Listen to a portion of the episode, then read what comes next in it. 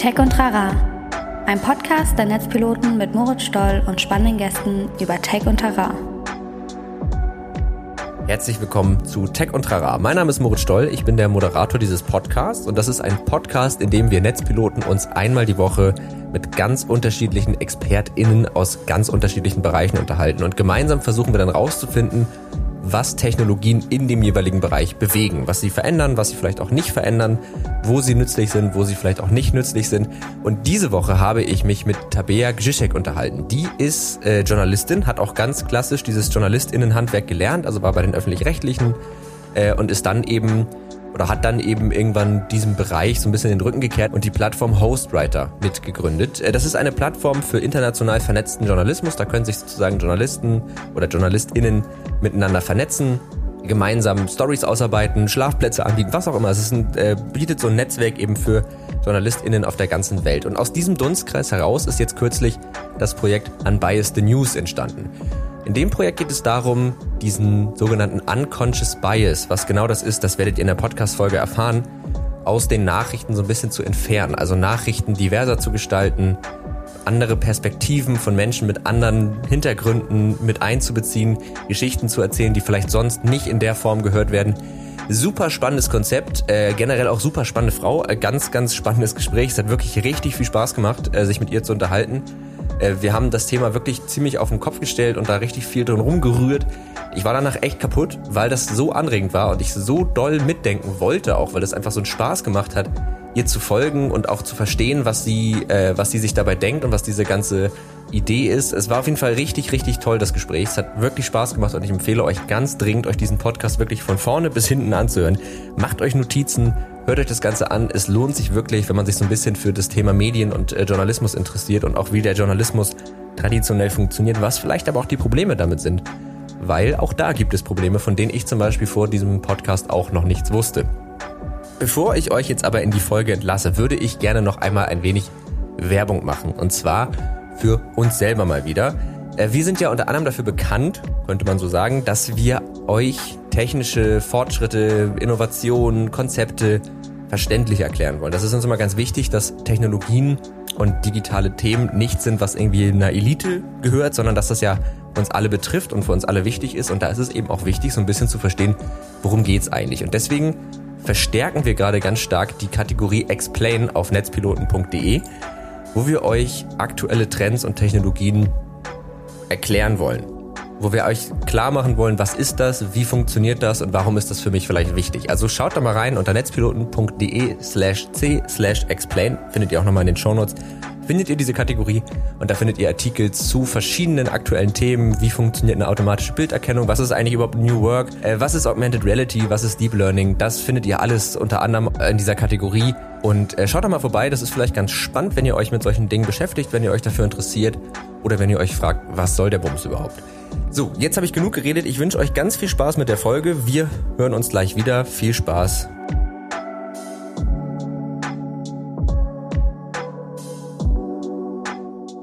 Und dann würde ich erstmal sagen, herzlich willkommen zu Tech und Trara und vor allen Dingen herzlich willkommen Tabea Gzisiek. Schön, dass du da bist. Vielen herzlichen Dank, dass ich kommen darf. Freue mich sehr, Moritz.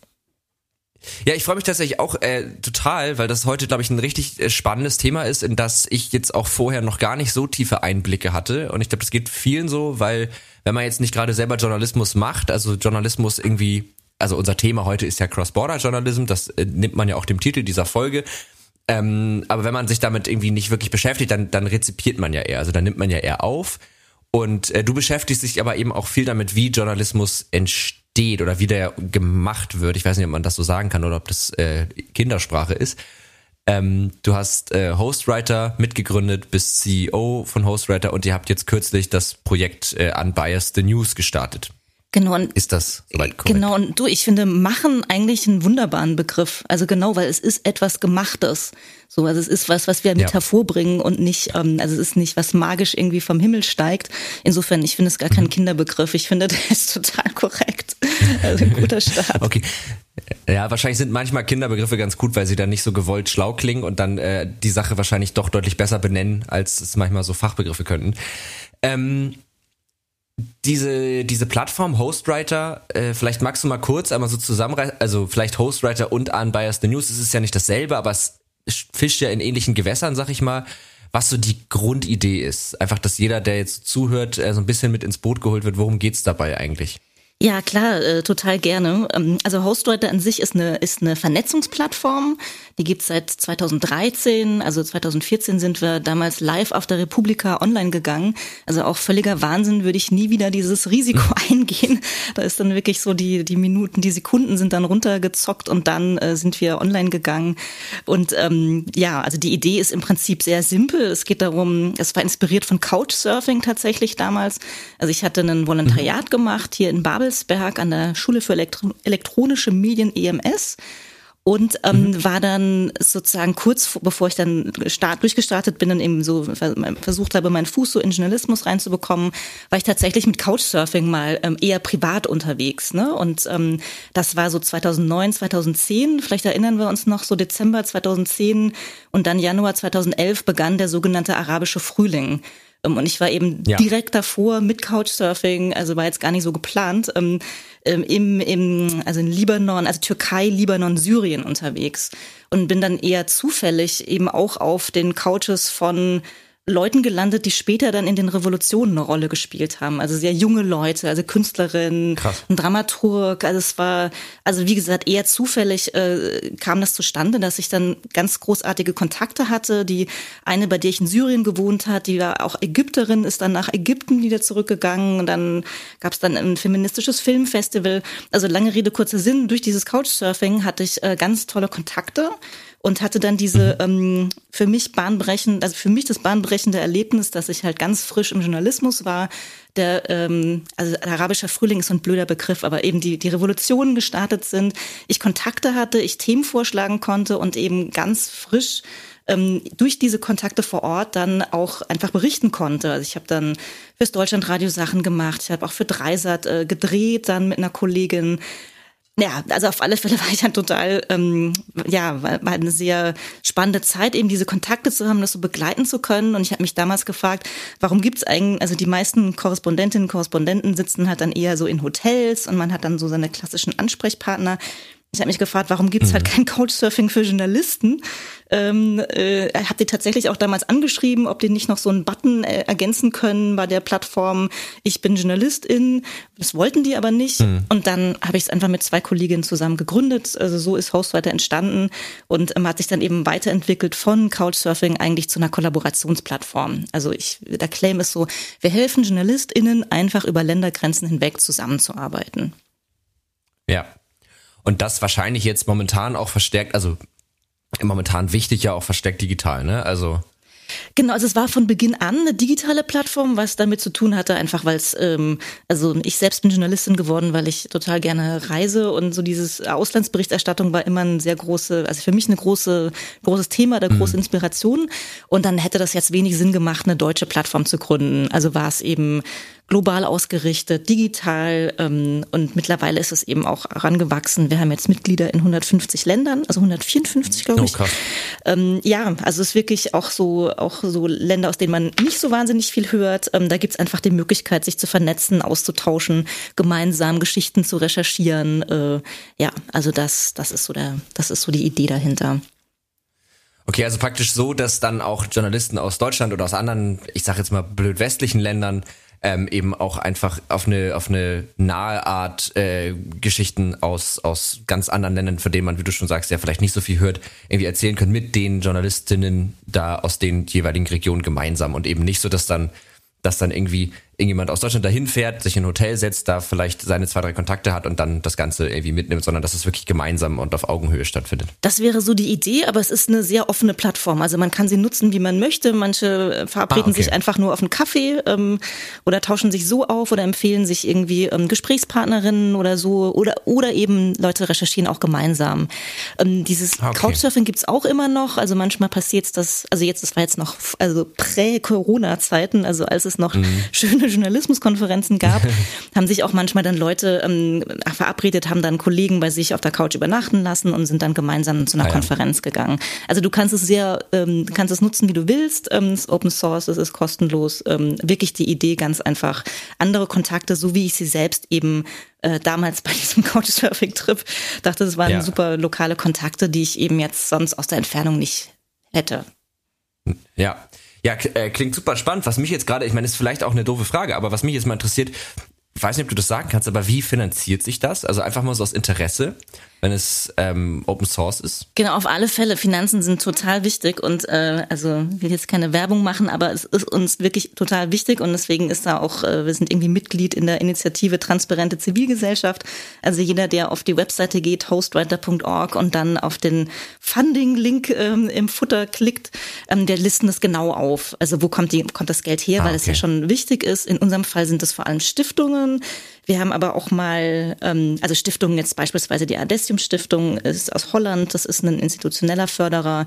Wir haben auch äh, Geld mhm. von der Robert Bosch Stiftung, ähm, aber wir haben auch ähm, zum Teil von, ähm, von, also auch von Plattformen. Also wir haben den Jurypreis der Google Impact Challenge gewonnen 2018 mhm. und das listen wir dann da auch auf, so und ah, okay. wie man es nutzen kann, genau. Und wofür wir es okay, ausgeben ja, vor allem. Auch ja, stimmt, weil das ist natürlich auch mal die Frage. Ähm, okay, und also das heißt, House habe ich, hab ich verstanden, ähm, klingt super cool und klingt auch nach einer sehr sinnvollen Sache, hat sich ja aber auch mehr oder weniger, ist ja schon eigentlich irgendwie etabliert, oder nicht? Also wenn das jetzt schon seit sechs Jahren äh, besteht, ihr habt schon super viele Mitglieder und die Plattform läuft. Ähm, jetzt seid ihr aber mit was Neuem an Start gegangen, und zwar an Bias the News. Magst du das nochmal kurz einmal umreißen? Äh, weil das ja auch so ein bisschen die Gesprächsgrundlage dann die beiden Plattformen auch für heute sind so. Äh, total gerne. Also es ist jetzt ein Experiment. Ähm, also im Prinzip, also was wir mit Hostwriter, so die Idee war ja wirklich, ähm, auch eine andere Art von Journalismus zu ermöglichen. Also einen Journalismus, der eben, wie du auch schon meintest, auf Augenhöhe passiert, wo man mit Kollegen gemeinsam recherchiert, also weniger irgendwie ich fliege jetzt irgendwo hin, bin da eine Woche und erkläre dann dem deutschen Publikum, was ich denke, wie die Welt da mhm. aussieht, sondern dass man eben mhm. ähm, kollaborativ arbeitet, dass man, also ganz oft, also ich meine, wir leben im 21. Jahrhundert, ähm, also wenn man jetzt an Migration denkt oder halt auch so Wirtschaftsverflechtungen, so Follow the Money mäßig, ähm, oft sind Geschichten mhm. ja auch total ver vernetzt und verzwirbelt und haben Kontakte. Also es, oft äh, ja gibt's halt mehrere ähm, Facetten und man ist da nicht einfach, also Auslandsberichterstattung, auch die Idee aus dem Ausland. Also ganz oft gibt's ja da Verbindungen, Verknüpfungen und und diese mhm. kollaborative Journalismus ermöglicht halt, dass man die, ganze Geschichte erzählt. Ne? Oder eben, dann kann ich auch nochmal gucken, was passiert denn in Deutschland, was ist der deutsche Bezug dazu? Oder also so, das ist im Prinzip ne, diese, diese Idee. Und ähm, davor ja. war das halt die Plattform und immer dieses Versprechen und Leute, ihr könnt das nutzen und wir haben auch dann irgendwie Trainings angeboten und, und einen Preis gehabt und, und Leute unterstützt und so weiter. Das ermöglicht. Und ähm, ja, und bei Unbiased the News, wir wollen das irgendwie jetzt auch mal selber machen. Also nicht, ah, nur, okay. nicht nur ermöglichen, sondern wir wollen selbst machen und, und das ist hat auch einfach einen ähm, also eine, starke Mission äh, steckt irgendwie dahinter. Wir möchten halt, dass äh, Journalismus vielfältiger wird, dass es halt wen, weil es ja doch oft noch stattfindet, irgendwie Korrespondentinnen, Korrespondenten, ähm, die in großen Gebieten zuständig sind, ähm, erzählen was aus einem Land. Aus bestimmten ähm, Regionen kriegen wir fast gar nichts mit. Es gibt unheimlich blinde Flecken. Ähm, und mhm. ähm, deswegen wollen wir eben mit Unbiased News genau äh, nachfragen, eben welche Geschichten fehlen denn, wo sind blinde Flecken, aus welchen Regionen hören wir nichts, von welchen Perspektiven hören wir sehr wenig. Also ein Beispiel mhm. in Deutschland ist es, ähm, sind die Redaktionen einfach überwiegend von weißen, bürgerlichen, akademisch gebildeten ähm, Menschen äh, dominiert. Und ähm, das ist halt nicht unbedingt sehr repräsentativ für, nicht noch nicht mal für Deutschland, aber eben auch nicht für die Welt. Und ähm, also da diese, ja. ähm, also dass man eben wirklich nochmal andere Perspektiven, Leute, die einen anderen Hintergrund haben, die vielleicht geflüchtet sind, die, die einen, die einen anderen, ja, also einfach andere Themen sehen, anders darüber schreiben können. Darum, darum soll es ja. gehen. Und konkret funktioniert das doch so, dass äh, Leute eigentlich ihre Stories, die sie aus ihren jeweiligen Perspektiven haben, da pitchen können. Und dann guckt sich, guckt ihr euch äh, irgendwie eine, eine, eine, ich hatte mich so ein bisschen schlau gemacht, logisch, wir haben ja ein Interview heute, ähm, äh, äh, guckt sich eine, eine Jury das Ganze an, die auch möglichst divers, also mit verschiedenen Hintergründen äh, zusammengesetzt ist, guckt sich dann diese ganzen Sachen an und wählt dann praktisch Geschichten aus und die werden dann äh, veröffentlicht. Genau, also auch für alle, die gerade zuhören und eben selbst ähm, vielleicht auch Journalistinnen und Journalisten sind. Es gibt noch einen offenen Call for Pitches. Also das heißt, man kann noch genau zehn Tage, also bis zum 18. April kann man noch Ideen einreichen. Ähm, das ist mhm. ganz knapp und kurz. Also da muss man jetzt nicht wahnsinnig viele, ähm, also jetzt wahnsinnig viele Referenzen ran schaffen oder so. Wir fragen nach zwei Arbeitsproben, einfach um zu checken, was hat man so vorher gemacht, ähm, so mhm. äh, um ein bisschen einen Eindruck zu bekommen. Aber ansonsten ist es so ganz äh, knapp gehalten. Es geht wirklich um die Idee. Und wir haben eben ein sechsköpfiges Redaktionsteam und also da war es uns eben halt auch wichtig, wiederum kollaborativ zu arbeiten. Also jetzt nicht dann dass das, keine Ahnung, die Deutsche äh, dann entscheidet darüber, was jetzt relevant ist, sondern dass wir halt Diskussionen darum führen. Und wir sind jetzt, ja. auch, die Arbeit macht halt auch sehr viel Spaß, weil wir zum Teil eben auf verschiedenen Kontinenten leben und das Ganze halt so ähm, remote äh, äh, stattfindet. Wir schließen uns eben digital zusammen, besprechen die Pitches, ähm, äh, diskutieren darüber und beauftragen. Und ähm, vielleicht das noch kurz, also weil wir natürlich, also wir haben jetzt schon irgendwie fast ähm, so zwei, 300 Pitches bekommen. Die werden wir nicht alle beauftragen können, aber es sind ganz tolle Leute. Ja. Und wir wollen eben ähm, die Möglichkeit, unabhängig davon, ob was beauftragt wird oder nicht, dass man sich vernetzen kann. Und wir bieten auch dann kostenlose Trainings an für alle, die sich beworben haben. Also dann geht es da auch noch ein bisschen weiter. Ach cool, das heißt, man hat nicht nur die Möglichkeit, seine, seine äh, Story irgendwie zu veröffentlichen, sondern man kriegt auch ein bisschen Input noch und kriegt noch ein Training in Bezug auf diese Themen, mit denen ihr euch beschäftigt. Genau, unbedingt. Und äh, wir wollen eben auch diesen Austausch untereinander ermöglichen. Also ganz, also jetzt ein ja. Beispiel. Ne? Wir haben jetzt ziemlich viele Pitches, die irgendwie zum Thema so Mental Health irgendwie zu tun haben. Also was vielleicht auch so Corona geschuldet ist, eine starke Vereinsamung. Ähm, viele arbeiten mhm. total prekär äh, also Zukunftsängste, wie, wie funktioniert das alles? Ähm, und so diese Frage, also das ist zum Beispiel ein Thema, was sich gerade so durchzieht. Und, äh, und das sind eben ähm, Ideen von, von Kolleginnen und Kollegen wirklich von rund um den Erdball. Und alleine wenn, ja. die wollen wir eben auch nochmal so zusammenbringen. Und ähm, ich hoffe einfach, dass da auch dann vielleicht nochmal unter den Teams dann nochmal Ideen kommen, ähm, weiterzuarbeiten oder sich auszutauschen oder zum Thema auch so gegenseitig zu unterstützen, was jetzt um die, über die eine Veröffentlichung so hinausgeht vielleicht. Ja. Das finde ich voll spannend, weil also auch gerade das Thema Mental Health, wo du es gerade gesagt hast, ähm, das ist was, das kenne ich jetzt auch immer nur aus so einer aus so einer deutschen Brille, also aus so einer ne, eigentlich aus einer Lebensrealität, die ziemlich meine ist, so und dass da mhm. Leute drüber reden, aber wie das vielleicht in anderen Kulturen und auch in anderen Ländern und so, wie was dieses Thema dafür einen Stellenwert hat, wie damit umgegangen wird, welche ähm, ja Tipps ist jetzt vielleicht nicht das richtige Wort, aber welche welche Herangehensweisen es da so gibt, das ist also das stelle ich mir spannend vor. Ähm, ich habe gerade so ein bisschen überlegt, weil das, also diese, diese Plattform, die ihr gegründet habt und jetzt auch an Bias the News, dass das ja nochmal ganz stark in den Fokus nimmt, äh, eben die Perspektiven zu wechseln, das ist ja im Grunde auch ein bisschen ein Ansatz, den Journalismus zu verbessern oder diverser zu machen und ähm, ja, doch zu verbessern, das kann man ja schon so sagen. Was jetzt vielleicht da für die HörerInnen ganz interessant sein könnte, ist, wie funktioniert denn eigentlich so der herkömmliche Journalismus? Also aus dem kommst du ja. Mhm, und mhm. äh, dieser herkömmliche internationale Journalismus und was ist vor allen Dingen vielleicht auch das Problem? Also wo fehlt's da und wo ihr dann halt wieder ansetzt? Ja, total gerne. Also ich, ich glaube, da hat sich auch in den letzten Jahren ziemlich viel ähm, die Diskussion hat sich da auch verändert, ne? Weil wenn wir jetzt so da drüber plaudern, irgendwie Vernetzungsplattform, kollaborativer Journalismus, also ich glaube, für uns ist es so total, also fast schon selbstverständlich, oder das ist jetzt nicht, dass man da die, die, die Weltrevolution mit ausruft, aber das ist, da steckt schon offensichtlich für einige doch eine Provokation drin. Also ganz am Anfang mussten wir uns auch wirklich sehr ähm, gegen wehren. Ähm, also dann, das wurde dann auch so ein bisschen als Konkurrenzsystem zu Korrespondentinnen, Korrespondenten äh, wahrgenommen oder als würden wir das, das kritisieren wollen. Also das, also diese, diese, dieser, ähm, dieses Betonen von Kollaboration äh, also ich kann das, äh, erzähle das gerne noch, also da steckt, glaube ich, doch noch mehr ähm, Angriffspotenzial drin, als man das vielleicht erstmal so vermuten würde. Also wenn ich so ganz mhm. ketzerisch mal aus meiner Perspektive, die ist natürlich auch mit den eigenen, ähm, äh, äh, mit den eigenen, mit der eigenen Weltsicht daherkommt, ähm, also ein bisschen ganz ketzerisch, wenn ich den, also wie ich den Journalismus beschreiben würde, die Logik, wie es oft funktioniert. Ne? Und also ich fasse mir da auch ja. an die eigene Nase. Also ich bin sozusagen, habe ich da einen sehr klassischen Hintergrund. Also ich habe ein Volontariat gemacht, ähm, habe dann beim Deutschlandradio angefangen zu arbeiten, war da auch zehn Jahre Redakteurin, ähm, habe viel ähm, auch als Freie dann Auslandsreportagen gemacht. Ähm, also sozusagen kennen auch und kenne auch, also vor allem jetzt öffentlich-rechtlicher Rundfunk äh, besser, also kenne es auch so ein bisschen von innen. Und ähm, also es geht nicht äh, darum, dass wir jetzt alles in die Tonne treten wollen und sagen, alles ist furchtbar, aber es gibt einige Punkte, die ich schon auch sehr direkt kritisieren möchte. Ne? Ähm, also nochmal so, so ganz grob irgendwie, wie funktioniert eigentlich Auslandsjournalismus? Ähm, wenn ich denken, also in so einer idealen Welt ähm, hätten sozusagen alle Medienhäuser in allen größten Ländern dieser Erde äh, Korrespondentinnen und Korrespondenten, die uns irgendwie immer über, also auf dem Laufenden halten, was passiert. Aber so ist es natürlich mhm. nicht. Ne? Also nehmen wir die ARD, das ist jetzt äh, als Beispiel mal, die ARD hat eines der größten Corrie-Netzwerke der Welt. So, und die haben 30 Auslandsbüros.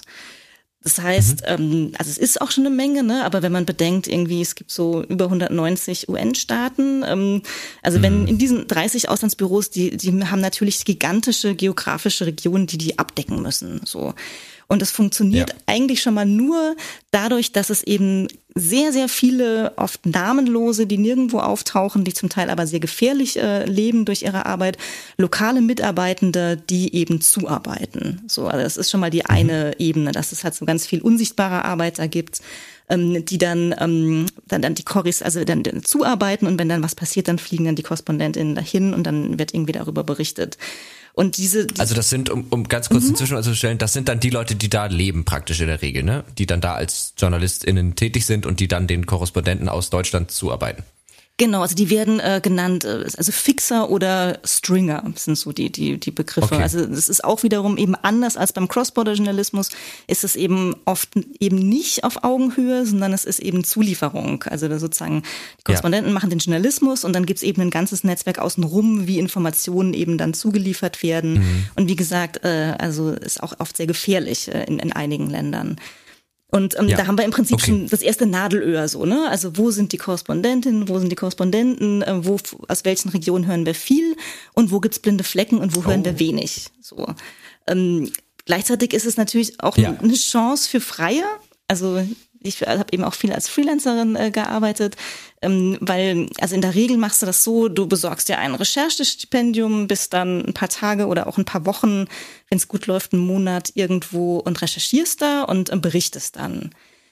Und da mhm. gab's, ich finde halt auch völlig zu Recht dann auch mal den, den Vorwurf, dass es halt sowas von Fallschirmjournalismus hat, weil du fliegst dahin, ähm, hast vielleicht nicht unbedingt die Landessprache und die wahnsinnige Landeskenntnis und dann beim nächsten Recherchestipendium bist du wieder ganz woanders unterwegs. Also mhm. Ja, also ich, da gibt's und, und parallel dazu findet, also wir sind ja auch in, in Tech und Tralala, also dann, parallel zu diesem ganzen System, das kennen wir ja auch alle. Ähm, also heutzutage ist es ja auch nicht mehr so, dass erst wenn die Korrespondentinnen und Korrespondenten einen Bericht machen, dass man von Konflikten zum Beispiel hört. Also wir sehen das ja längst schon ja. auf Social Media. Ne? Also da, ja. da, hast du die Bilder, also diese Deutungshoheit darüber, wer macht Nachrichten, was ist eine Geschichte, das ver, äh, verstärkt, also das verschiebt sich gerade, da ist viel auch Zündstoff drin. So. Okay, das heißt, klassisch ist es, also das klassische Modell ist wirklich die großen Medienhäuser mit ihren ganzen Korrespondenten, die sich dann um gewisse geografische Regionen kümmern und dann auch mehr oder weniger alles durch diese Korrespondenten läuft. Also das, was wir an Nachrichten bekommen, kommt eigentlich durch die. Und wenn das jetzt halt weiße Männer sind aus Deutschland, dann ist das halt auch immer ein bisschen die weiße Männerbrille. Und ähm, die Leute, die da eigentlich hinterstehen, die arbeiten mehr als Zulieferer und haben eigentlich gar nicht die Stimme, die sie vielleicht haben sollten, werden, glaube ich, auch, das hattest du, glaube ich, im Vorgespräch gesagt, auch bei weitem nicht so bezahlt, wie sie vielleicht bezahlt werden sollten. Genau, genau. Also da sind einfach, ja, also das ist äh, schon ein sehr hierarchisiertes System sozusagen.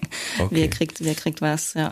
Und auch um dem, um dem der Gefahr des weißen Männerbashings äh, vorzugehen. Also mir geht es jetzt gar nicht so sehr darum, äh, weiße Männerbashing zu betreiben. Ähm, äh, es geht, also es geht einfach letztlich darum, wer, wer hat Zugang auch. Also wer, also zum Beispiel, wenn mhm. ein, ein weißer Mann in arabischen Ländern stationiert war, das hat über Jahrzehnte niemanden gekümmert, dass der eigentlich keinen Zugang zu jetzt äh, Frauen, die jetzt nicht unbedingt ähm, studiert haben und dann auf Englisch reden können ah, ja. oder so. Also dieses, also letztendlich ja. geht's ja ne, um, um Qualität. Also es geht um Zugang, um, um kann man, also welchen Zugang hat man zu Themen, welchen Zugang hat man zu den Leuten, mit wem kann man eigentlich sprechen. Und wenn man da eben sehr abgekoppelt ist oder jetzt zum Beispiel als arabische Länder eben nur ähm, Zugriff auf einen ganz spezielle Anteil der Menschen, nämlich mhm. eben Männer oder eben Frauen, die die Englischsprecher studiert haben, dann, dann, dann ist das halt äh, problematisch. Ne? Also ich finde es keine Überraschung, dass. Halt, sorry. Hm? Da geht dann was, nee, alles gut, äh, aber da geht dann halt einfach was verloren wahrscheinlich, ne? Da geht ja ganz viel Potenzial und auch Wissen und Einsichten gehen ja einfach dann, fallen ja weg, oder nicht? Ja, oder vielleicht auch keine Überraschung, dass, dass sozusagen niemand den arabischen Frühling vorhergesehen hat oder so. Ja. Ja, ja wahrscheinlich. Also, weil eben dann die Leute, die, die, die daran beteiligt waren und die da irgendwie maßgebend, äh, das waren halt nicht die Leute, zu denen dann Korrespondenten Zugang hatten. Genau, aber wenn ich darf, also ich, vielleicht würde ich auch nochmal so ein, so, ein, so ein Beispiel auch aus dem Inland, Gerne. also weil das ist Auslandsjournalismus, mhm. da hat man es auch. Ähm, so ein Beispiel, was mir, also was mich total geprägt hat oder was mir eben immer wieder auch äh, bei dem bei dem Thema so um Diversität und warum ist es eigentlich so wichtig, äh, wer wer die wer die Geschichten erzählt, was mir immer so im Kopf rumhängt, ist, ähm, weil es eben auch eine deutsche Geschichte ist. Ich glaube, wir erinnern uns alle mhm. an den NSU, also den sogenannten nationalsozialistischen ja. Untergrund. Ähm, da war eben, also es war eben einfach mal der Fall, dass über knapp zehn Jahre ähm, halt Morde passiert sind. Und in, in, in vielen Medien und jetzt nicht nur so Yellow Press, sondern eben äh, durch die Bank weg ähm, oft dieser Begriff der Dönermorde kursiert ist. Ähm, das wurde dann auch ähm, un Genau, also Unwort des Jahres wurde es damals dann auch ausgezeichnet. Ähm, also es ist jetzt zehn Jahre zurück, ne? Und ähm, es ja. gab damals auch Studien, also eine von der Otto Brenner Stiftung, Otto Brenner Stiftung zum Beispiel habe ich so im Kopf, ähm, wo eben nach den Ursachen geforscht wurde. Und da kam eben unter anderem auch raus, na ja, ähm, dass es eben also sozusagen eine große Distanz zu migrantischem Leben gibt. Also sprich, dass einfach sehr, also in den Redaktionen selbst einfach sehr, sehr wenige Menschen mhm. ähm, mit einem ähnlichen Hintergrund hatten wie die Opfer dieser Mordserie. Und ganz offensichtlich haben sich eben ähm, so äh, völlige Stereotype durchgesetzt, dass eben eher, also denn, also es gab Spekulationen von der Polizei auch, dass es davon ausgegangen wird, das ist so im ähm, so, so in dem innermigrantischen Milieu irgendwelche äh, Fäden sind und oder irgendwie Drogen. Das eine war ein Blumenhändler, ach, irgendwie mit ähm, Holland, das muss irgendwelche Drogengeschäfte dahinter stecken. Also wirklich ein kollektives Versagen, ähm, äh, mhm. die, diese Geschichte zu recherchieren und da auf die Spur zu kommen, ähm, weil letztendlich eben Vorurteilen äh, gefolgt wurde. Und, äh, und ich finde, dieser Begriff der Dön Dönermorde bringt das halt so krass auf den Punkt. Ähm, und ähm, ja. dass es eben, dass es eben hier wirklich auch eine Frage darum geht, ähm, äh, erzähle ich die Geschichten also oder erzähle ich sie halt falsch in dem Fall. Das ist ja eine Riesengeschichte NSU. Niemand hatte sie. Es gibt Investigativjournalismus hier. Ähm, es gibt Qualitätsausbildung. Niemand hatte die Geschichte. Das muss uns doch echt zu denken geben. Ja, absolut. Und da wäre natürlich eben eine höhere Diversität, also einfach Leute, die, die, die sich mit diesen Themen vielleicht besser identifizieren können oder die sich auch einfach sag ich mal, die vielleicht gewissen Vorurteilen nicht erliegen und dem einfach auch, also für die das auch, vielleicht einfach auch näher ist. Das ist ja auch immer so ein Faktor, dass man ja auch, wenn man jetzt Nachrichten oder so liest, dass man ja Dinge, die einem persönlich nicht so nahe gehen, weil sie vielleicht mit der eigenen Lebensrealität nicht so viel zu tun haben, dass man die auch einfach viel, also ich glaube, das kann man noch nicht mal Leuten so aktiv vorwerfen, aber ich glaube, das Gehirn macht auch einfach, dass man die gar nicht so intensiv wahrnimmt. Ähm, und aber dieser Faktor dieses unterbewussten Selektierens und wie gehe ich mit ja, letzten Endes sind es ja Eindrücke, die auf mich einwirken, um. Den darf man, glaube ich, also ja, also sag, sagst du ja gerade, aber das, den sollte man wahrscheinlich dann eben auch in, in so einem wichtigen Feld wie halt Journalismus nicht, nicht, nicht vergessen, weil das ist ja was, was man schwer steuern kann. Also wie du sagst, es gibt ja Investigativjournalisten und es gibt Leute, die das ausgebildet werden, ähm, eigentlich genau solche Dinge aufzudecken und auch die erliegen vielleicht einfach ihrer selektiven, unterbewussten Wahrnehmung. Also ich finde, du hast das total großartig gerade zusammengefasst. Ähm, also genau das, also der, der, also auf Englisch wäre das eben unconscious bias, äh, also diese, ja. diese unbewussten Vorurteile. Und genau das ist äh, eben titelgebend für unsere Publikation, ne? Unbiased the mhm. News. Also genau diesen Bias, also diese Vorurteile. Und ich glaube, ganz wichtig dabei ist eben, also es geht gar nicht darum, dass man jetzt bewusst falsch schreibt oder bewusst irgendwie ähm, da äh, also schlechte Arbeit machen will oder so. Also genau das Problem ja. liegt ja viel tiefer. Das ist genau wie du beschrieben hast, sind diese unbewussten Vorurteile, die Verkettung. Ach Mensch, ähm, Dönermorde, ach ja, das könnte, das haut doch eigentlich hin. Und eben nicht dann, ja. und das Schlimme ist, es geht ja auch weiter. Also wenn wir jetzt an, ähm, es war die Atlanta-Shootings irgendwie, also wenn man nur die Stichworte, also in den USA, wo es diesen, dieses Massaker gab, eben gegen, ähm, wo ähm, ähm, amerikanisch-asiatische Frauen ermordet wurden. Mhm. Äh, also wenn man sozusagen die, die Brocken hingeschmissen bekommt, ähm, Mord, also ein männlicher, also Mann, Mord, ähm, asiatische Frauen, und Spa. Dann, mhm. ähm, also wenn eben deine Tante und deine Mutter vielleicht selbst eben in einem, in, in einem Spa oder einer Massagesalon gearbeitet hat, dann ist vielleicht nicht deine allererste Reaktion, ach Mensch, das muss irgendwie hier so Sex sein und ähm, also es mhm. ging ja sofort in so eine sexualisierte Richtung und Anti-Asian Hate und so weiter. Also ich glaube, diese, diese, Ver, diese Verknüpfungen und Verkoppelungen und dieses, diese Kurzschlüsse, zu welchen Themen man kommt, die sind halt im Journalismus einfach fatal, wenn dann ziemlich viele Kurzschlüsse in die gleiche Richtung gehen. Und in dem Fall war es eben, es waren eben keine Prostituierten. Ähm, es hat sich dann mhm. äh, herausgestellt, dass eben viele der Frauen zwischen 50 und 70 waren, ähm, was auch nichts heißen muss, dass sie kann, also Sexarbeit ist ja, ist ja legal, aber eben, es war eben so in dem Fall dieser, dieser Kurzschluss, ach, das muss das sein. Und der hat irgendwie, ach, da muss ja. Sex besessen sein und dann so quasi noch äh, so Erklärungsmuster für den, für den Mörder äh, rausholen. Das ist halt fatal, ne? Ich finde das, das ja. sollte eigentlich nicht sein. Ja, und ich glaube, also äh, da, da kann man ja eigentlich auch mal an sich selber, glaube ich, das kann man an sich selber, glaube ich, ganz gut feststellen. Also auch jetzt ähm, vielleicht das Beispiel so, dass wir, also das Thema, wo kommt der Coronavirus her? Und äh, ne, also wenn ich jetzt die Worte Feuchtmarkt, China und Corona in einem Satz sage, dann ist sofort, haben sofort ganz viele Leute eigentlich sehr rassistische Vorurteile im Kopf. Und, ähm, und das ist ja auch so, also das kann man ja an sich selber merken, dass man oft, selbst wenn man, wenn man das gar nicht möchte und wenn man auch diese, die, dem dann nicht folgt, aber dass oft solche Assoziationen schon automatisch passieren. Und deswegen, vielleicht war also diese, diese alte weiße Männer äh, Aussage war jetzt vielleicht auch von mir in, in der sich dann einfach doof, weil das nämlich genau das macht aus diesem Unconscious Bias, hattest du gesagt, heißt es? Genau, also unbewusste Vorurteile, genau. ja, genau. Ja, genau. Das macht halt aus diesem, aus dieser Problematik immer gleich so eine Schuldgeschichte. Also, und ich glaube, das ist auch der Grund, warum sich dann viele von solchen Projekten und vielleicht auch von solchen Ideen und auch von der Kritik an Journalismus so angegriffen fühlen, weil für die dann immer mitschwingt, wenn du so tickst oder wenn du den, wenn du da in Anführungszeichen Teil des Problems bist, dann ist das so deine aktive Schuld. Also du machst das schlecht, aber dass vielleicht es auch wichtig ist, dass den Leuten klar ist, dass das eben ein unterbewusster Prozess stattfindet, der wahrscheinlich letzten Endes haben ja Vorurteile auch irgendeine evolutionäre Begründung, ne? Also ich will jetzt nicht zu weit mhm. ausholen, aber es war schon ganz gut, wenn ich einen potenziell gefährlichen Tier irgendwie erkennen konnte, einfach weil ich schon 14 andere potenzielle gefährliche Tiere gesehen habe, machen aber heute nicht mehr so viel Sinn. Und ich glaube, dieser, dieser, dieser Schuldgedanke bei solchen Themen, das macht, glaube ich, diese, das so schwer, dass solche Sachen und solche Projekte dann auch so populär werden.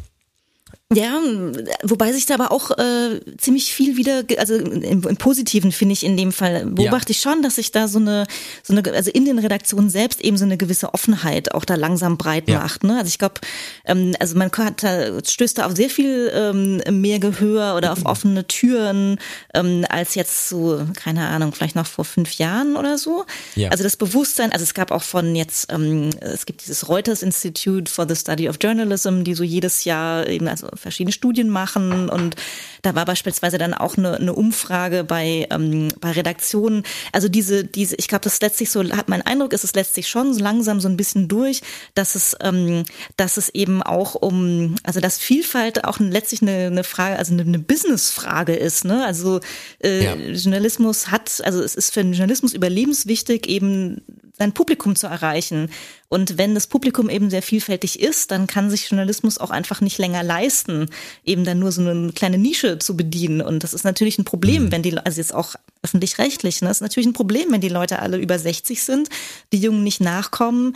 Also ist ein ureigen, im ureigensten Interesse. Und ich habe den Eindruck, dass, also, dass das öffnet so ein bisschen Türen dass man, also dass Redaktionen auch verstehen, sie müssen was machen. Also es gibt auch, dass eben dann so Trainings angefragt werden. Also wir möchten irgendwie inklusiver werden. Wie kann ich das lernen?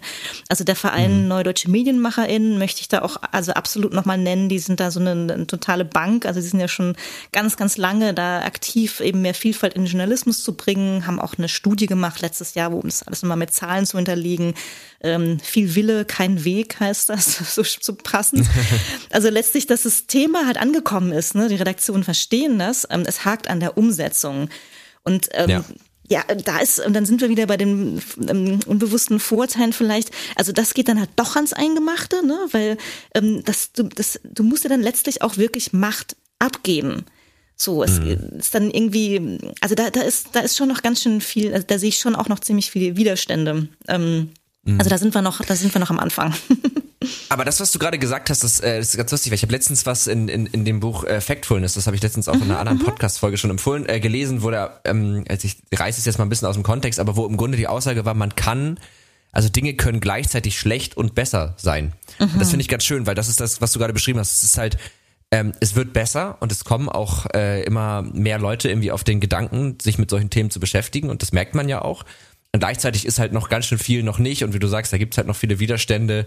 Ähm, was genau meinst du mit, also ich hab's noch nicht ganz durchdrungen, was genau meinst du mit Vorurteile sind, äh, sind irgendwie auch eine, eine, eine Macht? Äh, also ich glaube, ich weiß, was du damit sagen willst, aber vielleicht kannst du mir das nochmal Ach so, na, ja, ähm, na, ich, ich meinte eher im Sinne von, also sich damit anzufreunden, also das zu verstehen, irgendwie, ähm, ich muss mich damit auseinandersetzen, äh, das passiert eben, also ich kann Rassistin sein, ohne es sein zu wollen, zum Beispiel, ne? Oder ich kann so, irgendwie, ja. aus, also ich kann ähm, verletzende Berichterstattung produzieren, ohne unabhängig davon, ob das meine Intention war oder nicht, ne? Also, ja. so, also ich habe den Eindruck, dass es da auch, also es gab ja auch jede Menge Shitstorms so und dass sich ähm, Redaktionen da eigentlich auch rüsten, also keine Ahnung, ein Beispiel Beispiel so die letzte Instanz, WDR-Ausstrahlung ja. oder jetzt, ne, oder ja. dann war BR irgendwie, ähm, also ein Komiker muss dann unbedingt nochmal Blackfacing machen und so weiter und so fort. Also so bestimmte, ähm, also da, da ist, kannst du eigentlich die Uhr dann, also heutzutage, die, und ich finde das gut. Ich finde so mhm. Auseinandersetzungen finde ich ein gutes Zeichen, weil eben viele Menschen die, ähm, nicht mehr gewillt sind, sich äh, also Erniedrigungen um, unkommentiert stehen zu lassen. Also insofern finde ich Auseinandersetzung eigentlich was was Gutes. Ähm, ja. Aber alleine schon um diese, ähm, also um, um Shitstorms, ähm, also ungewollte Shitstorms äh, ähm, nicht hervorzurufen oder dem halt auszuweichen, äh, also auch so ein bisschen in Klammern aus dem Nähkästchen. Ich kenne auch irgendwie von der Redaktion, die jetzt so einen Shitstorm-Beauftragte haben, die vorab schon mal abchecken sollen, ob äh, jemand sich verletzt fühlen könnte. Also es hat dann auch zum Teil skurrile, äh, skurrile Wendungen. Aber der Gedanke ja. ist ja gut, ne, sich, dass man halt aktiv was machen muss, ähm, um dagegen. Ja. Aber, und das und da um den, also so dann, bin, dann ist mein Gedanke da auch durch und ich hoffe, habe es besser erklärt. Ähm, also diese Einsicht, Unterstützung zu brauchen, ich glaube, da ist die Tür offen, aber die Einsicht, mhm. was wirklich anders zu machen und eben ähm, auch vielleicht ein bisschen Platz zu räumen oder und deswegen bin ich so ein Fan von ähm, Crossborder, also kollaborativen Journalismus, eben halt die die die Art und Weise, wie ah. wir arbeiten, zu verändern. Da also da ist dann also das geht dann vielen dann doch zu weit so ne weil das ja auch, also okay, ich glaube, ich verstehe es, weil das dann ja auch letzten Endes ähm, die so ein bisschen die, das hört sich jetzt so sehr dramatisch an, aber so die Vormachtstellung von eben bestimmten Medienhäusern oder so halt auch ein bisschen angreift, weil eben dann nicht mehr die, die Deutungshoheit irgendwelche Korrespondenten und eben diese eine Publikation hat, sondern weil man das halt öffnet und sagt, wir wollen hier mehr Perspektiven, damit müssen wir aber auch ein bisschen Kontrolle aus der Hand geben und wir können nicht alles so durchfiltern. Ist das gemeint? Ja, und auch wenn ich ehrlich sein darf und so ein bisschen zuspitzen darf, ich finde, da ist halt auch Gerne. echt oft so, ein, so eine gewisse Eitelkeit äh, mhm. die, die da auch mitspielt, eben so dieses wir sind, wir haben die Deutungshoheit, wir sagen, wie es ist und ähm, dann die Transparenz, also nochmal zu sagen, wer, wer arbeitet denn alles für mich, woher habe ich denn die ganzen Informationen und die vielleicht auch mal mit Namen zu nennen und anzuerkennen. Also dieses äh, Journalismus ist ja Teamwork einfach de facto, aber ähm, mhm. aber die Logik ist eben halt, äh, dass die Reporterinnen und Reporter, also es ist halt es ist halt schon sehr auf die Person irgendwie ausgerichtet und ich glaube, da halt sich ehrlich zu machen und ähm, transparenter und nicht äh, zu meinen, dass man alles äh, am besten weiß. Ähm, und, und, und leider halt auch gerade beim Auslandsjournalismus. Wenn ich darf, ich würde gerne so ein ganz aktuelles Beispiel ja, bringen. Sehr, sehr gerne, sehr, sehr gerne. Was ich finde, das halt total in diese Magengrube geht und dieses, Pro dieses Problem aufgreift und, ähm, und ähm, wiederum, warum ich denke und davon überzeugt bin und auch hoffe, dass eben da kollaborativer Journalismus eine, also eine, so eine, eine Alternative anbieten kann, die eben nicht entweder oder ist. Also man muss nicht, äh, man muss da nicht so schwarz-weiß irgendwie sich für eins entscheiden. Ähm, das mhm. Beispiel, worauf ich raus will, ist Myanmar. Ähm, also mhm. ich, das haben wir, sehen wir irgendwie jeden Tag in den Nachrichten. Also es gab im, am 1. Februar eben diesen Militärputsch, äh, seitdem Massenproteste, also wirklich hunderttausende Menschen, die auf die Straße gehen. Und seit Mitte März so eskaliert ja richtig die Gewalt. Also es wird geschossen, es sterben Menschen. Also es ist ja wirklich äh, furchtbar, dramatisch. Also wir haben auch einige mhm. Kollegen ähm, in Myanmar im Netzwerk, äh, wo ich das noch ein bisschen ähm, noch mitbekomme, was, also ja, also die Leute, es ist, ja, einfach Wahnsinn, Menschen sterben. Ähm, die Leute, die berichten, riskieren ihr Leben darüber. So, und da gab es ja. gerade eben einen ziemlich großen ähm, Shitstorm, einen, also um es ganz kurz zusammenzufassen, es gab einen, eine von dem Militär, von der Militärregierung organisierte Pressereise, an der unter anderem eine CNN-Reporterin teilgenommen hat. Mhm. Und äh, also war eben, ne, also wiederum Auslandsbüro ist eben natürlich dann nicht, äh, sondern man hat ein Südostasien-Büro oder so, also fliegt wird dann da eingeflogen. In dem Fall war das eben ähm, arrangiert von dem von dem Militärregime. Also insofern schon mal Embedded Journalism natürlich, also äh, Gefahr der Einseitigkeit ganz klar gegeben. Was kriege ich überhaupt zu sehen? Ähm, ja. Sie war da eine Woche ähm, und hat das, hat das auch transparent gemacht auf Einladung. Sie konnten sich nicht frei bewegen. Sie waren in so einem Militärgebäude untergebracht und so weiter und so fort. Mhm. Ähm, aber es berichtet eben auch, dass sie einmal an einem Markt waren und plötzlich kämen immer, immer mehr Menschen zu ihnen hin, die dann von Gewalt berichtet haben. Im Anschluss wurden dann auch mal Leute festgenommen, mittlerweile die meisten wohl wieder freigelassen. Auf alle Fälle gab es einen riesen Shitstorm mal wieder danach. Mhm. Ähm, zum einen dieses, also Fallschirmjournalismus, wie kann man eine Woche da auf Einladung einfliegen? Ähm, und es wurde eben vor allem haben sich äh, Kolleginnen und Kollegen eben darüber geärgert, weil ähm, die CNN-Reporterin ähm, Clarissa Ward dann auch gesagt hat, äh, also auf die Frage, warum sie denn dort ist, warum ihr das wichtig war, vor Ort zu sein, meint sie eben, ähm, dass sie die einzige Journalistin und dann korrigiert sie sich nochmal äh, westliche oder internationale Journalistin ist, die seit dem Coup eben da vor Ort ist. So. Okay. Und, und das macht natürlich völlig unsichtbar, dass eben jeden Tag äh, lokale Journalistinnen und Journalisten ihr mhm. Leben riskieren. Das ist, also die Zeiten, es ist einfach nicht mehr, also was wir vorhin schon kurz mit sozialen Medien hatten, ne? Das ist einfach mhm. nicht mehr so, dass wir nur von, ähm, ähm, von Dingen erfahren, wenn westliche Journalistinnen da irgendwie sind. Also die Leute, wir sehen es auf Social Media und es gibt eben auch lokal. Also gerade in Myanmar gibt es auch mehrere ähm, auch Medienorganisationen, die auch auf Englisch äh, publizieren. Das ist nicht dieser mhm blinde Fleck und naja, da gab es eben sehr viel, ne, ja. sehr viel Kritik, also diese auch ein bisschen diese Überheblichkeit, als wäre es eben, also es bräuchte es eben eine, ein westlicher Reporter oder Reporterin und nur dann ist es irgendwie wahr oder echte Berichterstattung oder so. Ja. Also da gibt's dann auch so ja, also so Dekolonisierungsgeschichten. So, ja, genau, das, das tut so ein bisschen so, als würde, als wäre die Herkunft äh, der, der JournalistInnen so ein bisschen auch, auch was wo man nochmal eine Quelle mitchecken kann. Also man sagt, naja, das kommt aus einem westlichen Land, das wird schon, das wird schon Hand und Fuß haben, so, obwohl das ja Quatsch ist. Also, ja, krass. Also, habe ja, ich tatsächlich. Hm. Nee, alles gut. Also habe ich tatsächlich nicht mitbekommen, äh, diesen konkreten Fall ähm, eigentlich ein bisschen eklig, muss ich sagen. Also es ist ein bisschen eklig, die Aussage. Ja, und das Ding ist, also ich will jetzt, also auch wiederum, ähm, also wir wissen auch, dass es irgendwie ein, äh, dass es auch genügend äh, Frauenhass irgendwie auch im Journalismus ein großes mhm. Thema ist. Und auch da wiederum, mir geht es jetzt nicht darum, ähm, um auf diese eine Kollegin da jetzt irgendwie einzuhauen und sagen, diese furchtbare CNN-Reporterin und wie kann sie nur. Also ich glaube, es ist eher also ganz oft funktioniert es halt genau so. Ne? Also wenn man dann reinkommt, mhm. dann, okay, dann war es jetzt halt irgendwie ein Militär muss, natürlich müssen die das absegnen, sonst bekommen sie kein, kein Visum. Also dieses, mhm. ich finde, dieses alte System kommt vielleicht auch ein bisschen an seine Grenze und vielleicht brauchen wir das auch gar nicht mehr so. Also es ist, ähm, man muss nicht, ähm, dann ist, also es gibt so eine Petition auch irgendwie, wo gesagt wird, man muss nicht irgendwie eine Star-Reporterin einfliegen. Ähm, es hätte vielleicht viel mehr gebracht, wenn die eben mit lokalen Kolleginnen und Kollegen mhm. zusammen zusammengearbeitet hätte, die die Arbeit machen, die ihr Leben riskieren. Und vielleicht würden dann auch, ähm, also es wurde sehr kritisiert, dass eben dann auch Interviewpartner danach erstmal halt äh, also festgenommen wurden, auch wenn dann ja. die meisten wieder freigelassen. Ne? Also sozusagen hat Leute gefährdet. Und lokale Journalistinnen und Journalisten, die ähm, können es vielleicht nochmal besser einschätzen, sind einfach auch unauffälliger. Ähm, also da wieder diese, warum nicht zusammenarbeiten? Ne? Also man ja. muss nicht alles alleine machen. Das äh, leitet mich aber tatsächlich nochmal zu einer Frage, über die ich auch noch so im Kopf hatte. Ähm, und zwar jetzt an, an Bias the News und das, was ihr vorhabt, an, an wen sich das, äh, also wenn ich das richtig verstehe, ist das Ziel, dass das eigentlich nicht jetzt vielleicht das alte System oder die klassischen Medien im, äh, irgendwie ersetzt, aber dass es ja schon noch was ist, also die Geschichten, die da entstehen, die, also es gibt Leute, die behaupten, dass solche Projekte halt immer die, das Problem haben, dass sie halt vornehmlich Leute ansprechen, die sich ohnehin schon viel damit beschäftigen. Also die ohnehin schon Dinge hinterfragen, die mhm. da schon sehr aufgeweckt sind. Und das, also die Gefahr sehe ich auch, dass man natürlich solche Leute eher erreicht. Und ist das, ist das Ziel, dass das irgendwann auch mal was Massentaugliches ist oder dass das was Massentaugliches wird? Also wo wollt ihr damit sozusagen hin? Ja, sehr, sehr gute Frage. Ähm, also ich, also ist, im Moment ist es erstmal ein Experiment, ne? Und ähm, also ich mhm. hoffe einfach, also, also auch da wiederum, ich glaube, diese, diese allgemeine Hybris, glaube ich, können man, kann man einfach grundsätzlich sich abschminken. Also sei es eben, dass man irgendwie Deutungshoheit über Nachrichten und meint, dass die eigene Perspektive alles umfassen kann. Oder jetzt auch hier ähm, hätte ich halt nicht die Illusion, dass wir jetzt mit einem, mhm. mit einem Projekt, mit einem Newsroom irgendwie so die, ähm, also die, die Revolution des Journalismus alleine im, äh, im, mhm. im Dreiklang hier jetzt äh, stemmen.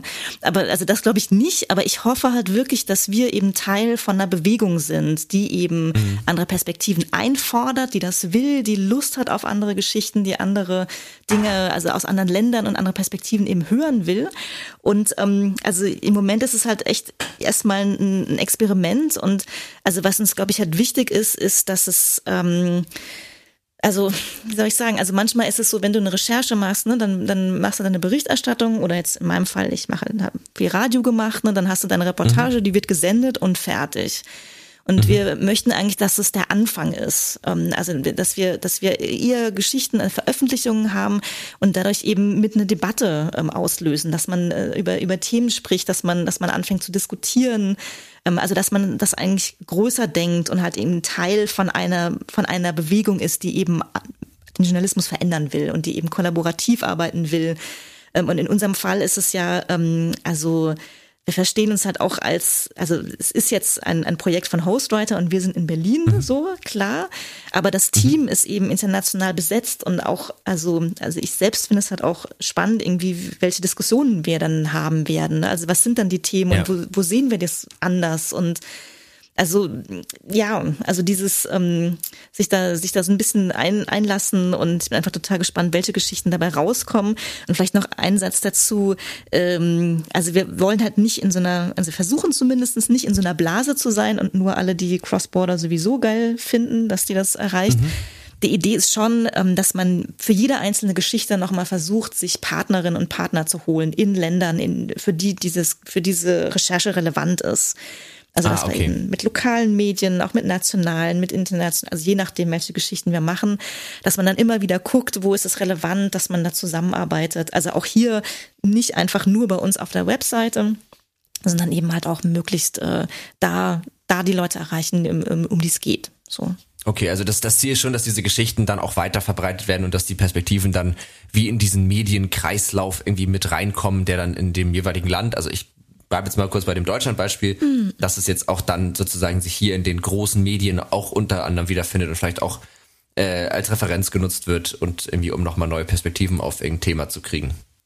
Genau, das wäre schön, aber also ich glaube, bei uns geht's ähm, eben weniger darum, dass wir jetzt so ähm, uns schmücken wollen, dass wir jetzt, keine Ahnung, in den Spiegel oder die New York Times kommen oder so. Also wenn es dann, wenn es halt so käme, dann okay, sage ich auch nicht nein, dann wäre das toll. aber es ist nicht das Ziel, sondern wirklich zu gucken, ähm, für wen ist denn die Geschichte relevant? So, also für wen ja. ist sie geschrieben? Ich glaube, da muss man auch die Recherchen auch unterschiedlich erzählen. Also vielleicht ist es dann auch ein lokales, keine Ahnung, ein, ein ein Online-Magazin in Äthiopien und dann irgendwie, wenn deutsche Gelder drin sind, dann irgendwie noch das, äh, keine Ahnung, dann, dann überregionale Zeitung hier. Also, dass man wirklich ja. da sehr genau hinguckt, dass es die Leute erreicht, die es, für die es relevant ist. Und nicht so okay. Name-Dropping-mäßig. Ja. Ich verstehe. Ähm, wenn man jetzt über kollaborativen Journalismus spricht und dann äh, hatten wir jetzt ja schon so ein bisschen äh, ausgeführt, dann ist ja immer der Punkt, dass man ja eigentlich die die die die, die vorher so die Deutungshoheit hatten, rausnimmt. Was ja immer ein Argument für so große Medienhäuser war, das habe ich auch schon oft gehört, ist natürlich, dass das auch immer gleichgesetzt wird mit so einer Qualitätssicherung. Also dass man sagt, naja, wenn jetzt die ARD was schreibt, dann kann ich mich darauf verlassen, dass das vernünftig gemacht ist. Also dass ich da jetzt keine Fake News bekomme oder sonst irgendeinen Scheiß. Und ähm, ich könnte mir jetzt vorstellen, dass das auch eine Herausforderung ist, dass sobald ich anfange, das zu öffnen und einfach ähm, ja, das, ja, zu öffnen, dass dann die Ansprüche auch an so eine journalistische Ausbildung und vielleicht auch so die Medienkompetenz an die Leute, die es dann lesen, dass die ein bisschen höher werden, weil ich dann eben nicht mehr sagen kann, ich verlasse mich darauf, das kommt von diesem, von diesem Medium und dann ist das, hat das schon Hand und Fuß. Wie siehst du das? Also es ist ein total großes Thema, auf das wir auch immer und immer wieder angesprochen wurden, auch äh, schon vorher, als wir Hostwriter gegründet haben. Mhm. Und ich äh, muss gestehen, ich habe da mittlerweile auch eine weiß nicht, vielleicht auch eine, eine radikalere Position. Also ja, raus. ich manchmal hat auch schon wirklich extrem genervt, wenn, also es wird halt, ähm, ich bin manchmal extrem genervt, wenn dann immer wieder nachgefragt wirst, ja, kennst du die denn persönlich? Kannst du die denn persönlich empfehlen und so weiter? Und ich finde, ja. das ist halt eine falsche Logik, so. Also es geht halt nicht darum, ob ich persönlich die kenne, sondern ob die gute Arbeit machen. Und äh, also sozusagen dieses, ähm, also im Team haben wir irgendwie auch ganz oft äh, darüber gesprochen, auch mit meiner Kollegin Tina Lee, die, also da haben wir viele Diskussionen gehabt, irgendwie dann auch im Umgang mit anderen, äh, wenn wir Anfragen hatten. Und wir haben so intern so dieses, ähm, für uns dieses Prinzip, ähm, also bitte beurteilt die Leute anhand ihrer Arbeit. Ne? Also ja. man kann Fact-Checking machen, also ist das Handwerk richtig, ähm, hat man irgendwie alle Seiten zu Wort kommen lassen, ist es, ne? also sozusagen, es gibt bestimmte, ähm, es gibt hand, ähm, journalistisches Handwerkszeug Zeug. So und mhm. äh, und das kann man überprüfen. Das ist das die Art von Fact-Checking. Da das sollte die Qualitätsüberprüfung machen. Aber alles andere kennst du die also finde ich halt einfach unangemessen und unprofessionell, weil es ist ja nicht so, dass wir nicht genügend, also jetzt wieder, ich will jetzt, äh, jetzt ähm, Spiegel und Glas, äh, äh, Lotius und so weiter Affäre und ähm, und also wir hatten, es ist ja nicht so, dass es in etablierten Medien und auch mit deutschen Namen und so weiter da keine keine Fälle gegeben hätte. Ja. Also ich finde, dieses Buddytum ist halt einfach nicht genug. Also bitte lasst uns irgendwie professionell bleiben und in unserem Feld ist, also jetzt mit dem, in unserem Fall von, äh, von der Plattform ist es so, dass wir halt halt ähm, Arbeitsproben uns anzeigen lassen, mindestens zwei. Das ist egal, es kann ein persönlicher Blog sein, also es muss jetzt nicht irgendwie große Namen sein, wo wir gucken, okay, recherchiert die Person äh, journalistisch so. Also mhm. das, das können wir machen. Aber ansonsten bitte das Handwerk beurteilen und nicht wer. Also und um das noch, ne, den, den Satz dann noch zu, zu äh, oder die Gedanken. Also ganz oft ist es ja wieder dieses dieses Buddytum. Also man braucht eine persönliche Empfehlung. So und wer kann mhm. denn? Es ist halt auch sehr exklusiv so ne. Also gerade international betrachtet, wer hat dann überhaupt die Chance empfohlen zu werden? Das sind dann Leute, die mhm. irgendwie Stipendien bekommen haben, dass sie irgendwie in ein westliches Land kommen konnten und so weiter und so fort. Aber das heißt ja nicht, dass sie per se besser sind als andere Leute. Also nee, nee. Da will ich echt eine Bresche nee, also, fürs Handwerk.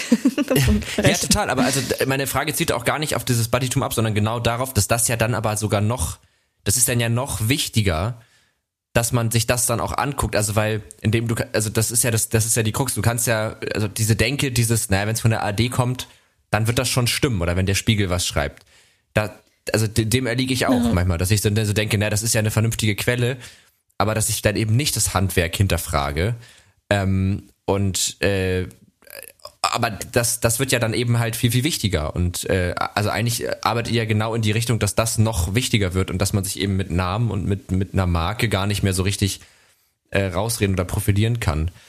Na, ähm, also jetzt gerade Spiegel und so, die du genannt hast, also da würde ich natürlich hoffen, also die haben ja auch ihre Fact-Checking-Units und die haben natürlich. dann, also das macht dann auch die Redaktion so, ne? Ich glaube, so hat das äh, sozusagen, daher kommt ja auch dann die, diese Reputation. Ähm, aber also weiß nicht, wenn man eben ähm, also ich finde, wir müssen so ein bisschen aufdröseln. Auf der einen Seite gibt es eben Handwerk, ähm, wo Transparenz mhm. hilft. Also das heißt irgendwie Quellenangaben verlinken, ähm, dass man, also es gibt dann so auch so diese, diese, diese klassischen Regeln wie irgendwie diese, diese, ähm, also zwei Quellenregel. Also man, man mhm. nimmt nur was auf, wenn es eben mindestens aus zwei unterschiedlichen Quellen eine Bestätigung gibt und so Sachen. Also mhm.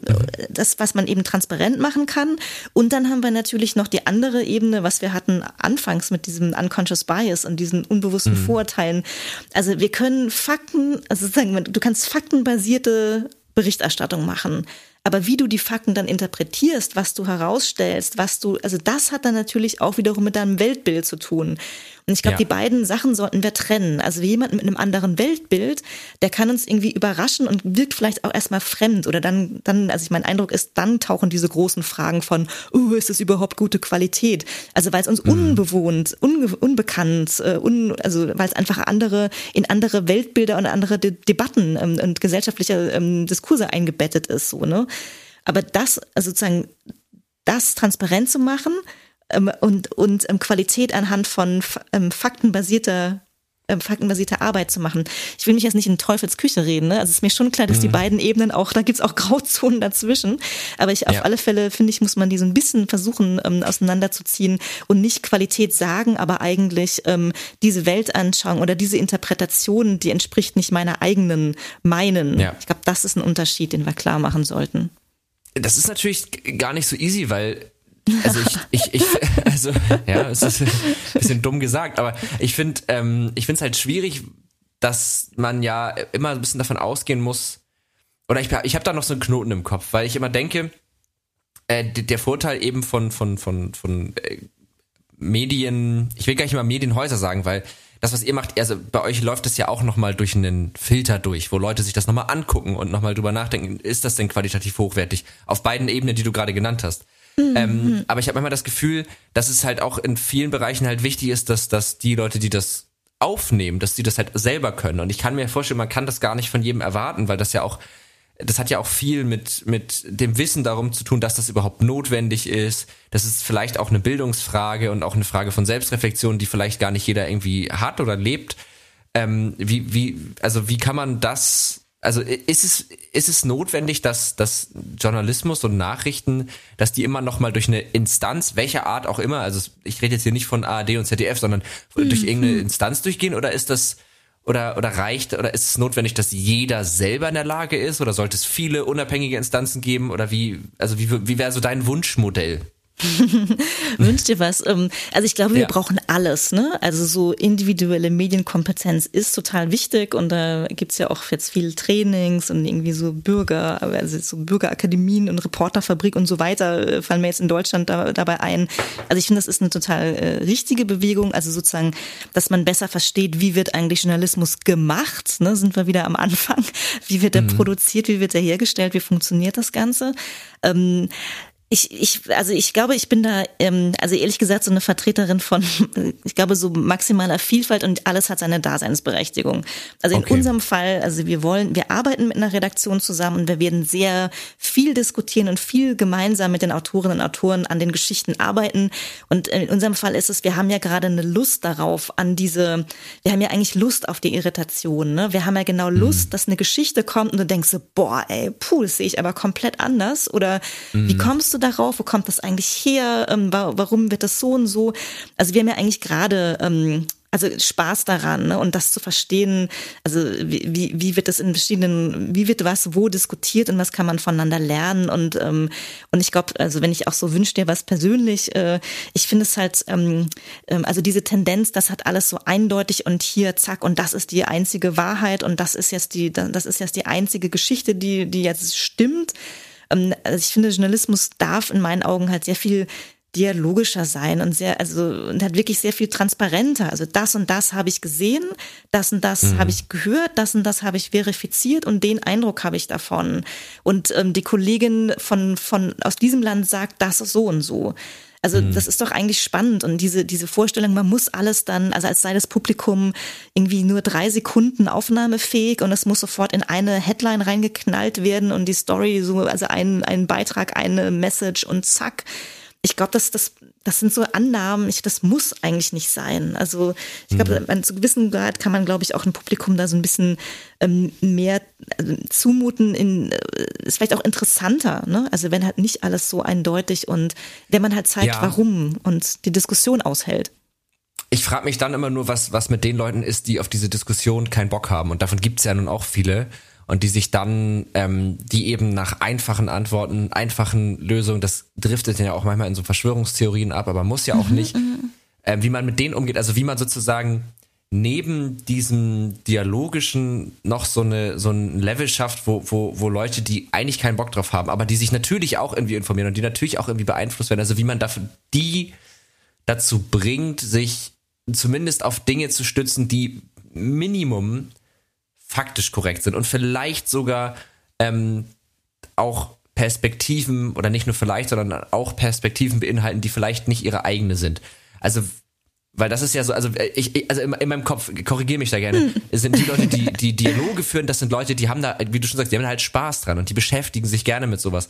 Aber ich kenne viele ähm, Leute und ich, äh, oder man hört auch von vielen Leuten und man, man nimmt es ja auch wahr, so, ähm, dass es eben viele gibt, die da halt keinen Bock drauf haben und die dann halt sehr anfällig sind für, für so einfache Wahrheiten und ja, für so einfache ja. Wahrheiten und ja, das ist doch alles so und so und man denkt, mh, hm, es ist nie alles so und so, aber wie kann man denen, also wie kann man die hm. irgendwie mitnehmen oder wie kann man das verhindern, dass die zumindest ja, ich habe da noch keinen, keinen fertigen Gedanken, aber ja, das, das ist, glaube ich, so eine Schwierigkeit bei dem Thema.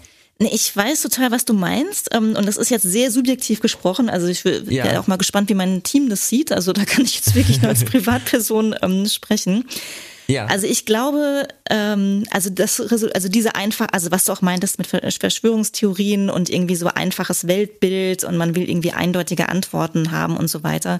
Also in meiner Meinung nach müssen wir uns einfach damit anfreunden, dass die Welt so nicht ist. Also die ist nicht mhm. einfach. Also die Welt ist kompliziert und wir können uns eben dem nur nähern, indem wir halt ähm, tiefer gehen und uns ähm, und uns halt äh, viele, also da halt viele Meinungen und äh, und Einordnungen dazu anhören. Also ich glaube, mhm. in dem, man, man, man kann es den Leuten nie recht machen. Also wenn da so äh, existenzielle Ängste im Spiel sind und alles muss irgendwie auf einen Nenner gebracht werden, dann werden sie immer, also dann, dann machst du das schon, brichst es schon total runter und dann kann es ihnen immer noch kompliziert sein. Also mhm. ich, ich ähm, halte davon tatsächlich eher wenig. Ähm, und, äh, und in diesem, ich will die Welt einfach haben, steckt ja auch viel Gewalt drin. Also weil viele, mhm. die eben aus eigener Anschauung wissen, dass die Welt ähm, äh, sehr viel komplizierter ist, weil sie eben in diesen einfachen Berichten nicht gemeint sind, nicht auftauchen, unsichtbar gemacht werden, nirgend, also nie angesprochen werden. Also das ist ja auch eine gewaltvolle, ein gewaltvoller Ausschluss. So, und deswegen finde ich, kann es, also ist in meinen, meinen, in meinen Augen es halt keine Option, dann ähm, ähm, Einfachheit vorzugaukeln, wo, wo, wo die Welt eben komplex ist. Also ich glaube, wir können helfen, also mhm. ähm, ich glaube, das, wo wir entgegenkommen können und da wir nicht voll dafür und auch genau das wollen wir auch mit Unmeiste News äh, stark äh, verfolgen, dass man eben lösungsorientiert arbeitet. Also nicht nur hier, zack, oh mein Gott, alles kompliziert, tschüss, sondern vielleicht krass kompliziert, aber das, da und da gibt's Lösungen. Ähm, mhm. Also da sehe ich viel mehr drin, als jetzt Sachen äh, künstlich zu vereinfachen. Das ist in meinen Augen der völlig falsche Weg. Ich glaube, ich habe in dem, was du gerade gesagt hast, auch äh, habe ich auch an mir selber nochmal meinen eigenen unconscious bias äh, festgestellt, weil ich auch so dachte, äh, Diversität heißt ja nicht nur, es ist jetzt ganz, ganz, also sehr platt gesprochen, aber heißt ja nicht nur Leute mit Migrationshintergrund, sondern das heißt ja auch vielleicht ähm, Leute, die im Osten sind oder vielleicht sogar Leute, die irgendwie genau. aus einer genau. ganz rechten Szene kommen, ähm, deren Meinung teile ich nicht, da, darum geht's nicht, aber die mhm, sich natürlich mhm oder die ihre Perspektive oft auch nicht wiederfinden. Das ist auch nicht gleichzusetzen, aber äh, wenn man, wenn man, wenn man vielleicht, es ist, vielleicht ist das Beispiel doof. Ähm, ich bin noch, ich denke gerade laut, aber wenn man jetzt immer ähm, zu ist am besten. Ja, genau. wenn man jetzt das zum Beispiel so die die ähm, die Verhältnisse in, in, in äh, ostdeutschen Bundesländern, das ist so, wenn man da jetzt mehr drüber berichtet oder sich die Perspektiven auch besser anguckt, dann schafft das ja auch eine Diversität und das nimmt vielleicht auch Leute aus der Region mit, die sich vielleicht sonst oft nicht gesehen oder auch falsch verstanden fühlen und dann ist vielleicht auch der Bedarf nach, also nach, weil durch dieses Gewaltvolle, was du gerade meintest, ist vielleicht auch der Bedarf nach einfachen Lösungen und einfachen Bösewichten gar nicht mehr so groß, weil man eben dann wieder das Gefühl hat, ach so, ich spiele ja irgendwie eine, eine Rolle auf einmal und meine Sichtweise und meine Lebensrealität ist ja irgendwie auch auf einmal da. Also ich glaube, dieses äh, gesehen werden, also ich glaube, was wir im Moment halt so, so stark ähm, erleben, hat diese ähm, also Misstrauen gegen Medien, mhm. äh, Fake News und so weiter, also so eine ganz äh, tiefgreifende Vertrauenskrise. Ich denke, das hat schon viel damit auch zu tun, dass sich eben sehr viele Menschen nicht repräsentiert fühlen. So. Ja. Deswegen, ja, äh, ja also ich, ich, ja, also Vielfalt, also ich glaube einfach, wenn, wenn halt ähm, weniger mit diesem, ähm, auch dieser Anspruch, ähm, dass halt alles, also alle Aussies sind so, also dieses binäre Denken auch irgendwie. Ja. Es gibt nur so oder so und nichts in der Mitte und wenig Nuance und ähm, also ich glaube, das sollten wir einfach mal anders ausprobieren und da wiederum ja. Also kollaborativer Journalismus, Leute arbeiten zusammen, haben Diskussionen, ähm, bringen verschiedene Perspektiven mit ein. Also das ist, ich sehe das einfach als eine, eine Möglichkeit da in, in die Zukunft irgendwie, die, die halt, ja, die halt einen anderen Weg aufweist. So, also ich habe ja. da, wir machen das Experiment, wir können eine Wette abschließen, wir können uns ähm, für den 8. April 2022 nochmal verabreden und dann drüber Plan. quatschen, ob es geklappt hat. Wir haben, wir haben gerade auf jeden Fall äh, den anderen Netzpiloten ähm, mit äh, unter den Live-Zuhörern. Kann mal jemand das mal einmal aufschreiben, dass wir das auf jeden Fall machen, dass wir in einem Jahr einfach nochmal schnacken und dann ziehen wir mal ein bisschen Resümee, wie es gelaufen ist. Das finde ich sehr gut. Tatsächlich, äh, wir, wir, wir quatschen jetzt, glaube ich, schon seit über einer Stunde, ehrlich gesagt, oder seit knapp einer Stunde. Ja, äh, mhm. äh, wir müssen so langsam, also ich könnte jetzt tatsächlich noch Stunden weiter diskutieren, aber wir müssen so langsam äh, zum Ende kommen.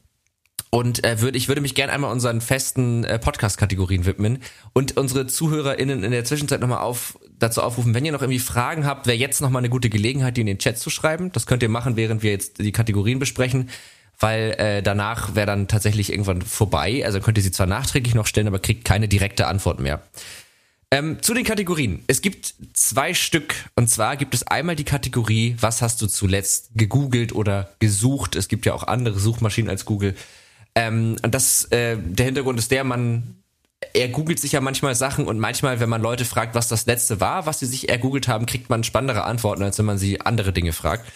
Ähm, fällt dir da spontan was ein? Ansonsten kann ich gerne was erzählen, aber vielleicht fällt dir ja auch was ein. Oh Gottes Willen, ich habe das gerade hier rumgeklickt und mit dem Chat, um dass ich nachvollziehen kann, ob jemand eine Frage stellt. Hau, hau, hau rein. Ich bin, ähm, ich, ich, äh, ich schließe mich dir an. Deinem Beispiel. Okay. Ich habe tatsächlich äh, gestern, ich habe gerade noch mal so ganz schnell geguckt, ich habe gestern ähm, äh, den Einheitskreis gegoogelt, weil ich äh, nochmal verstehen wollte, wie der funktioniert und deswegen habe ich den Einheitskreis gegoogelt. Das ist dieses Ding, wo Sinus, Cosinus und dann äh, die Eins und dann läuft der so rum und dann hat man einen Kreis. Ja, ist jetzt nicht so super spannend. Äh, wir haben Mathe gelernt und dafür brauchte ich den Einheitskreis. Und weil ich da offensichtlich gepennt habe, äh, musste ich mir das nochmal ergoogeln. Siehst du mal, nicht Streberin. Ich habe mich jetzt vorbereitet auf unser Gespräch und habe jetzt viel auch nochmal zu Myanmar äh, gegoogelt, weil ich das, äh, das einfach eine ah. sehr spannende Frage fand. Und da gibt's auch eine, also auf change.org gibt's da auch gerade eine, eine, eine ähm, also eine Unterschriftenkampagne und ja, und dann gab es nochmal einen, noch mal ein anderer, äh, also aus Südostasien, die auch bei dieser Pressereise dabei waren und jetzt ein Webinar anbieten, äh, warum sie das gemacht haben und wie sie, also diese hat so eine ganze Welle von Selbstreflexion irgendwie ausge, ähm, ausgelöst und ich bin da so von einem ins nächste und dann war, dann war die Zeit rum. Ähm, also damit habe ich, das habe ich zuletzt gegoogelt, glaube ich. Das, das, das Google äh, Wormhole, da bist du dann so richtig genau. eingetaucht. ähm, übrigens, diese ganzen Links, die findet ihr am Ende noch alle in den Show Notes. Also falls ihr euch, also alles, also zu Unbiased the News, Hostwriter und zu solchen Sachen, die äh, Tabea zwischendrin gesagt hat, die findet ihr da alle drin.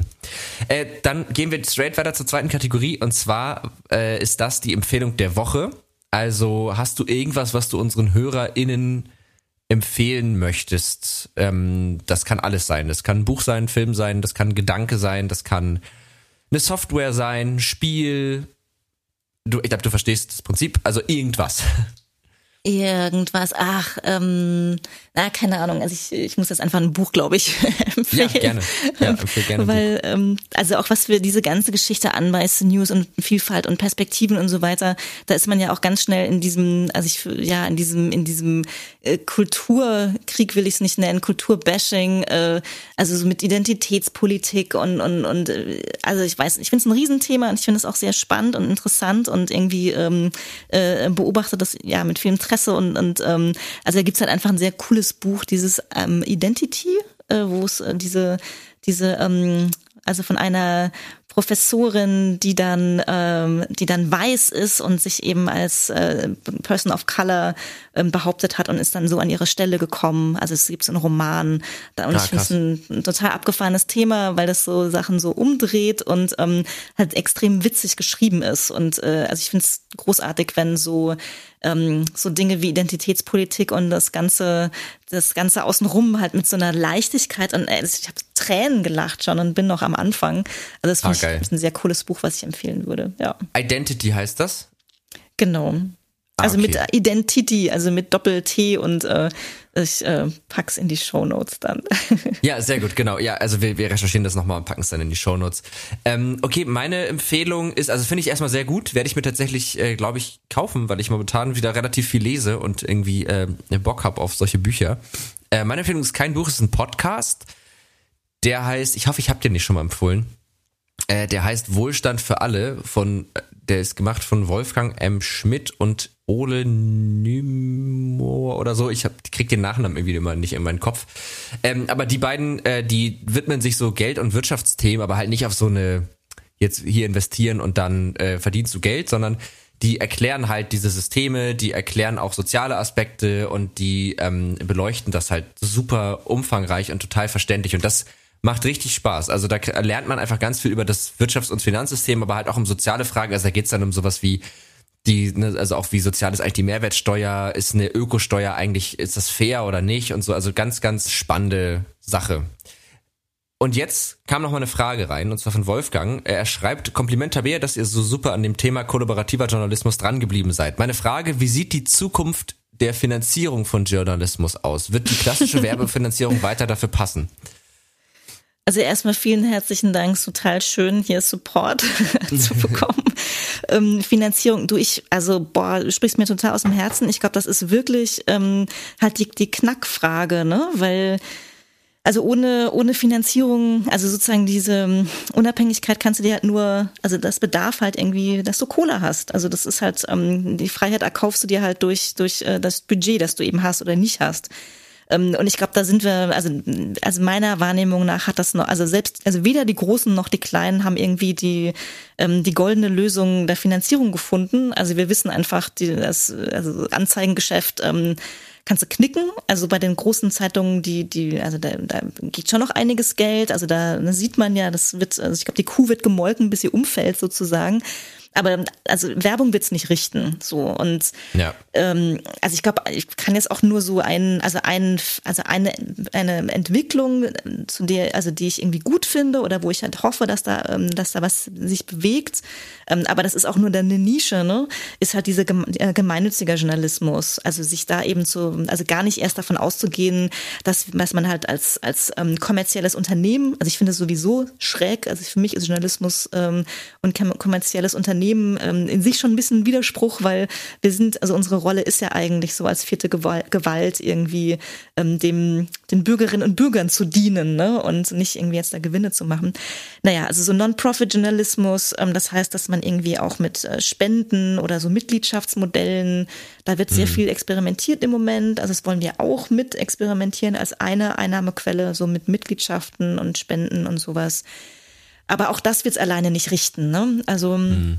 Weiß nicht, also ich glaube, äh, also ganz ohne die Plattform wird es auch nicht gehen. Also die, äh, jetzt Google, Facebook und so weiter pumpen sehr viel Geld in den Journalismus, ähm, wo es auch immer wieder Kritik daran gibt. Ähm, äh, also ich denke, so eine, so eine Abgabe, also weil dahin sind ja die Anzeigen, die Anzeigengelder sind dahin ja geflossen. Also mit Werbung wird im Netz verdient und es bleibt eben vor allem bei den Plattformen hängen.